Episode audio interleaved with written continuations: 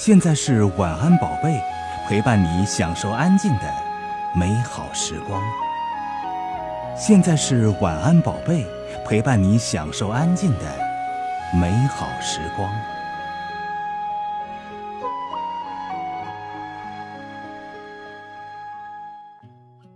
嗨，你好，欢迎来到九零幺左海之声，晚安宝贝，我们读书吧。我是小月，和你一起来读书。今天要读的是一位父亲的遗作，他写的《女儿亚妮》，而这本书他并没有见到出版，带他出版的是他的女儿。亚妮在父亲的遗物中发现了这部手稿，垂暮之年的老者深情讲述女儿的一切。他的女儿是演员，是主持人，是导演，是作家，是公益活动家。最最重要的是，亚尼是父亲的女儿。好，现在我们就一起来开始读这本书。书的作者何守先，翻开书，首先看到的是他的手稿。开篇的话：迎接新千年新春老新闻茶话会上，一位老新闻走到我的跟前，认真地向我提议，请你写一本书，题目就叫。我的女儿亚妮，我一下子愣住了。我自己来写我的女儿，岂不有自吹自擂之嫌？我不知道这位老同志怎么会提供这样一个建议。或许是由于我是宁波市记协老新闻工作委员会的主任，是今天这个聚会的主角，引起他们的关注。由我而己，也是新闻工作者的亚妮，我当时本能的一位摆手。不过这个建议却让我久久不能安心，是写还是不写？一直想了好几天，渐渐的，不妨写一写的想法占了上风，而且好几个理由不时的在脑海翻腾。我想，我今年七十一岁了，该写点什么留给家人了。我现在不写，你能接着往下说？是否是四个字？更待何时呢？总之，就有了这么一本书，《女儿亚妮》。好，那现在呢，我们就要来读读亚妮的话：如果有来世，我一定还做你们的女儿。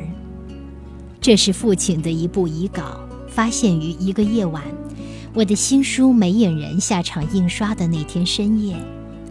那天离父亲去世已有三年一个月又三天，在那些时日，我几乎不能碰父亲留下的任何东西，尤其是他的文稿，一旦触及，会有不可名状的揪心。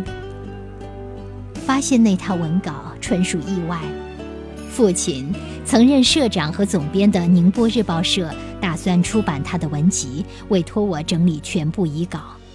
整理工作进行到第五天，在父亲书房的一个柜子底部，发现一摞用黑色铁夹子夹着的文稿。凑近看，发黄的封面上几个工整的钢笔字：“女儿亚妮。”我迅速地翻到末页，落款是“二零零八年夏末”。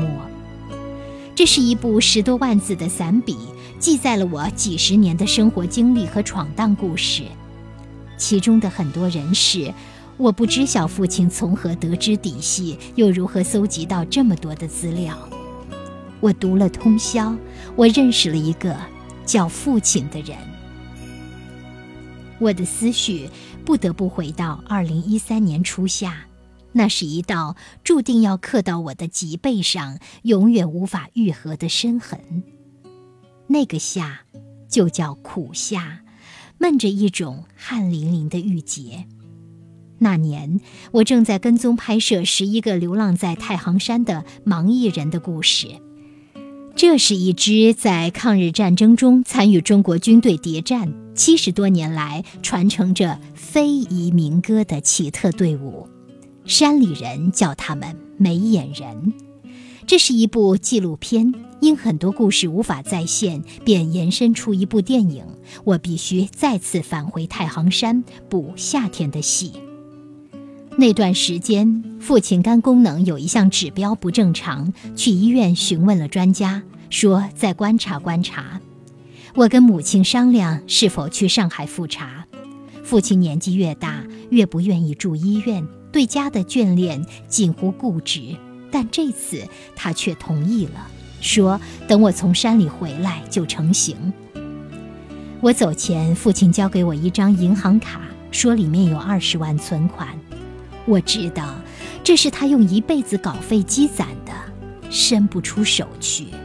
但父亲执意要我收下。他知道我拍了十年的纪录片和电影已经负债。进山没几天，母亲来电话说父亲有内出血迹象，已经住院。当我赶到宁波市第一医院干部病房时，父亲尚能说话，但当晚就大出血，陷入肝昏迷。七天，仅仅七天后的八月二号，父亲躺在 ICU 病床上，面容安详。医生对我说：“你父亲走了。”我脑子瞬间被清空，看着父亲熟睡般的脸，我握住他还温热的手，一直握着，很久。那一刻，居然无泪，就是想杀了自己。我跟父亲说话，说很多小时候的事。父亲爱我，最爱我，从小。我想唤回父亲尚未走远的魂，父亲没有回应，没有。渐渐，泛黄的梧桐叶从记忆深处浮现，幽灵般的舞着，轻妙滋死。我的思绪一下子回到了四十五年前那些夜色越冷的岁月。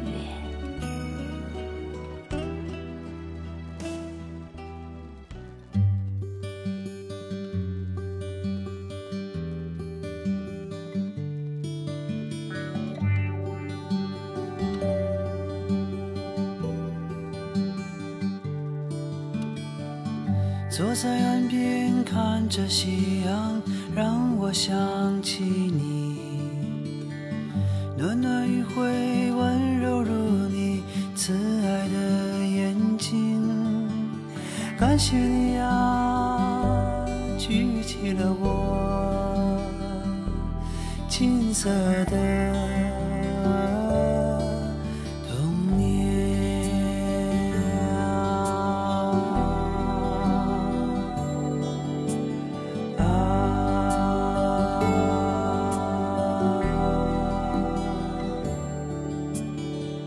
什么时候开始忘记讲给我的故事？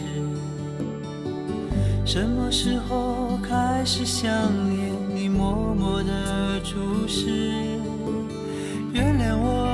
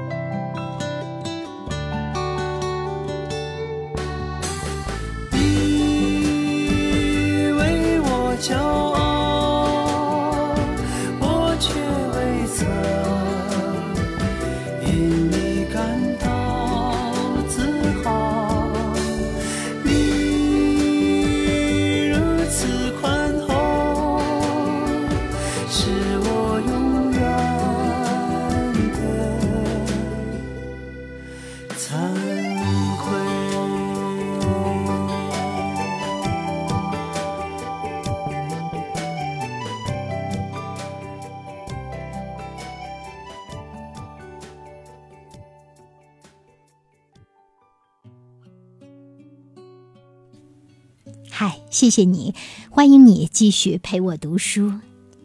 今天我们读的是《女儿亚妮》，由星星出版社出版，书的作者何守先、亚妮整理。现在我翻到了书的第十页。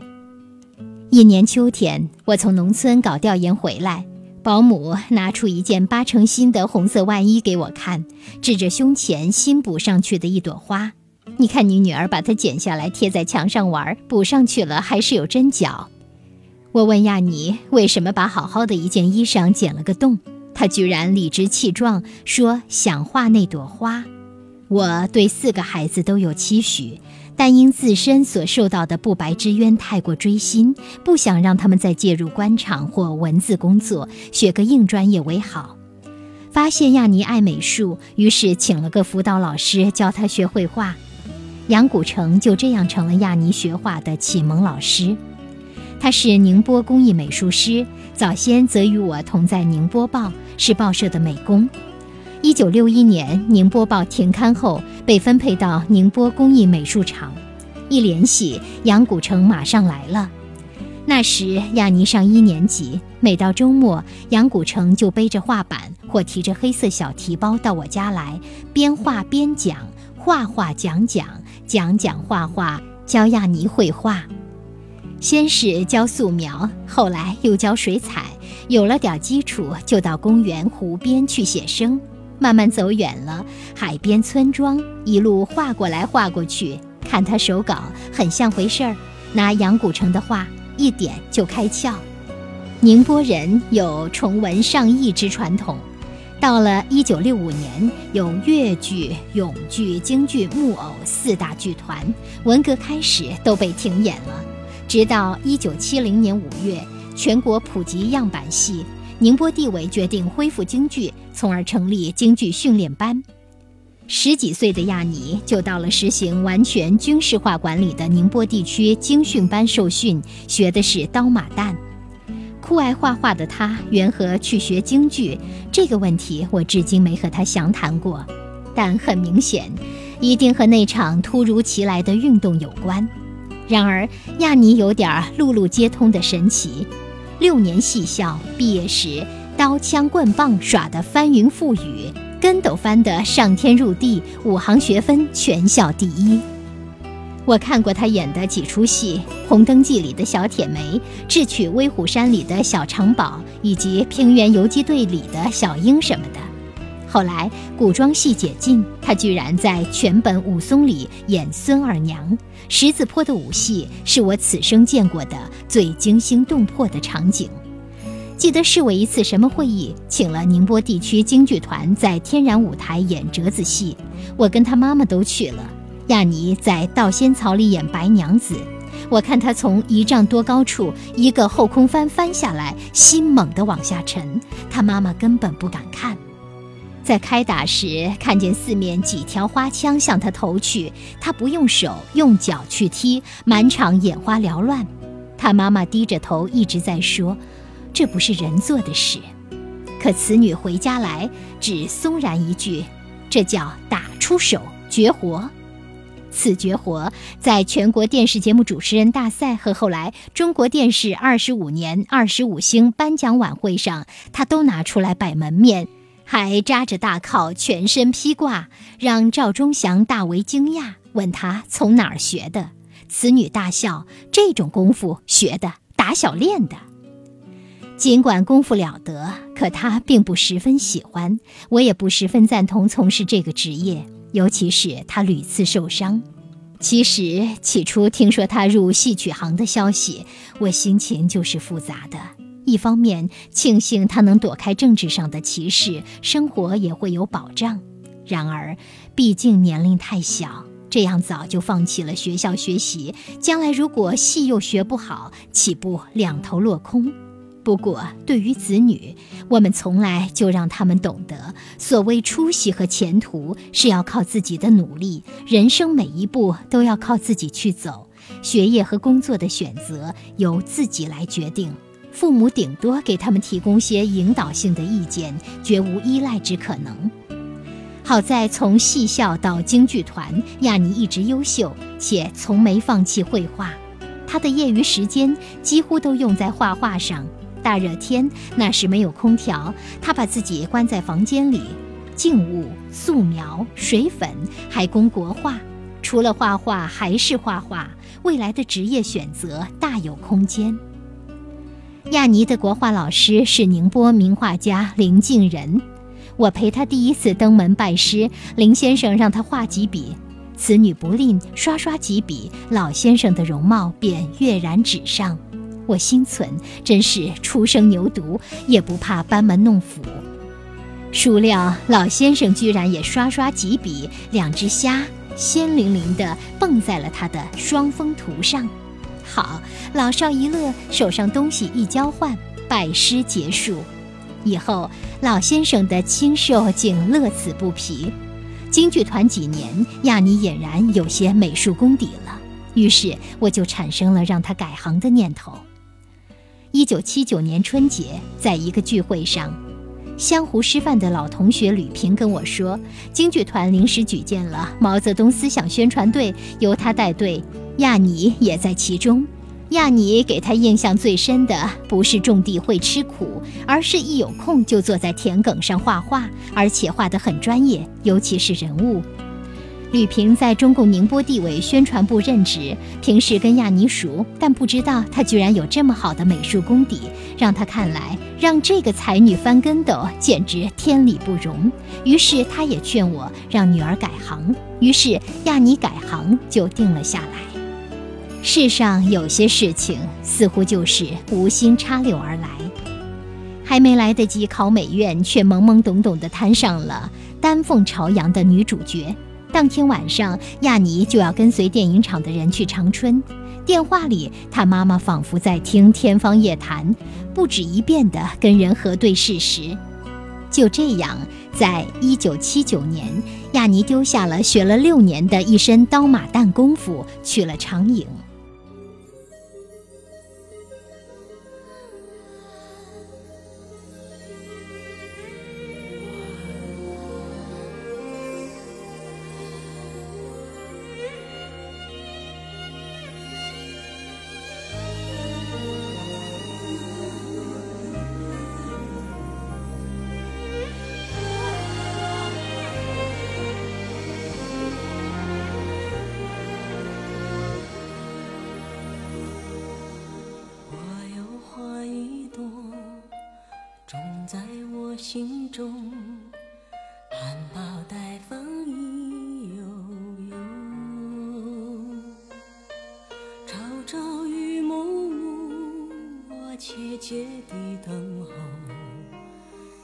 心的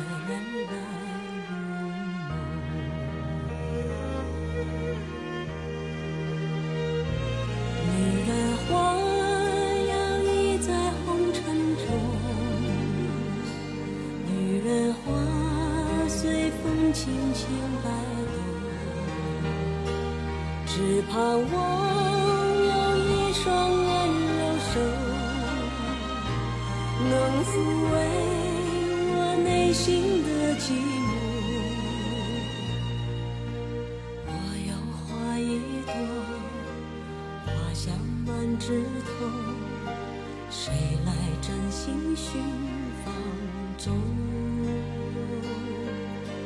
花开不多时。看着只虚着，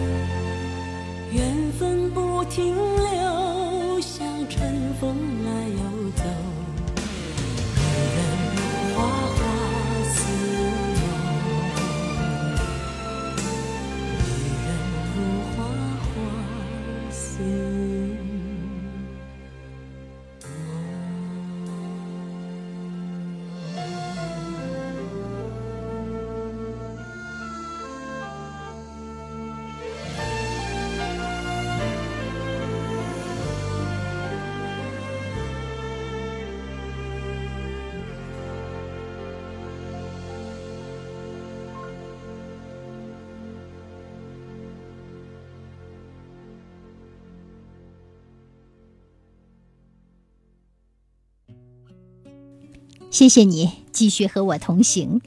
今天我们读的书是《女儿亚妮》，这是亚妮为父亲所整理的遗作。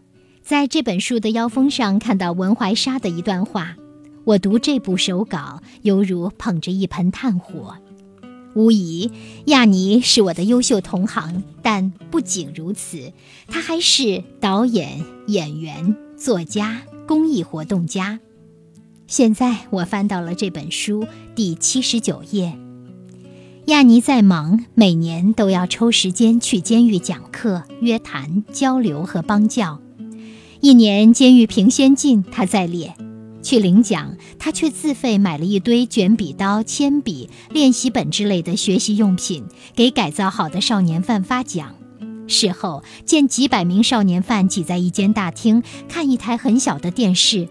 就去游说西湖电子集团用卡车运去电视机，每个间房一台。这种事常做。他认为少年犯处于吸纳知识的年龄段，需要重新走上社会。自立自强的知识基础改造方式要因其特殊性而异。那段时间，他在少年监狱的日子是蛮多的。对少年犯的关注和帮教几乎占据了他所有的业余时间，心血倾注最多的是少年监狱的新生艺术团。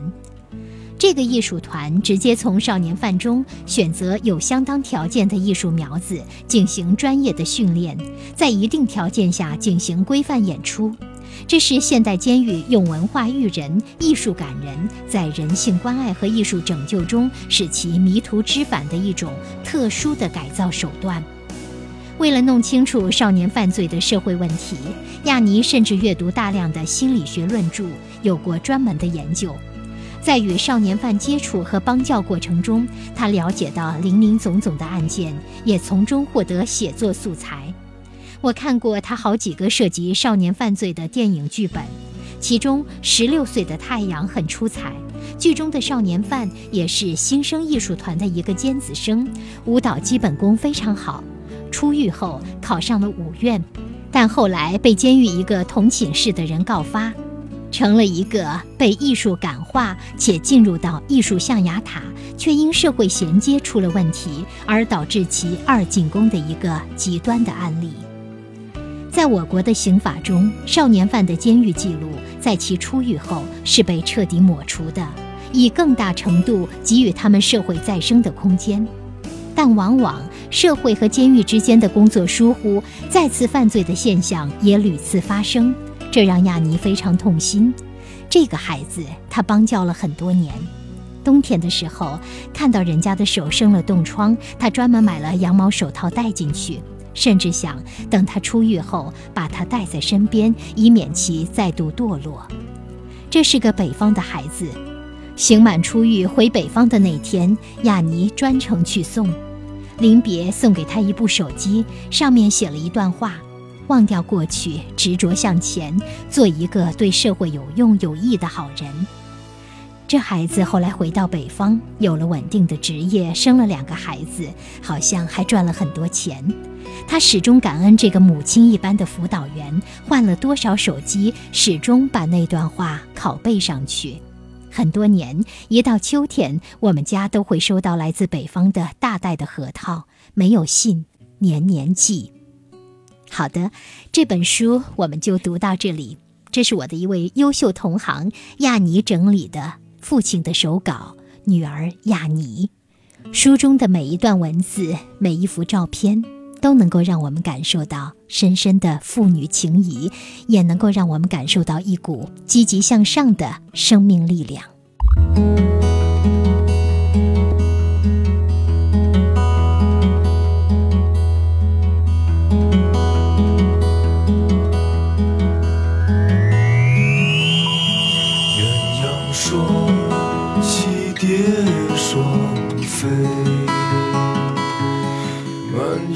春。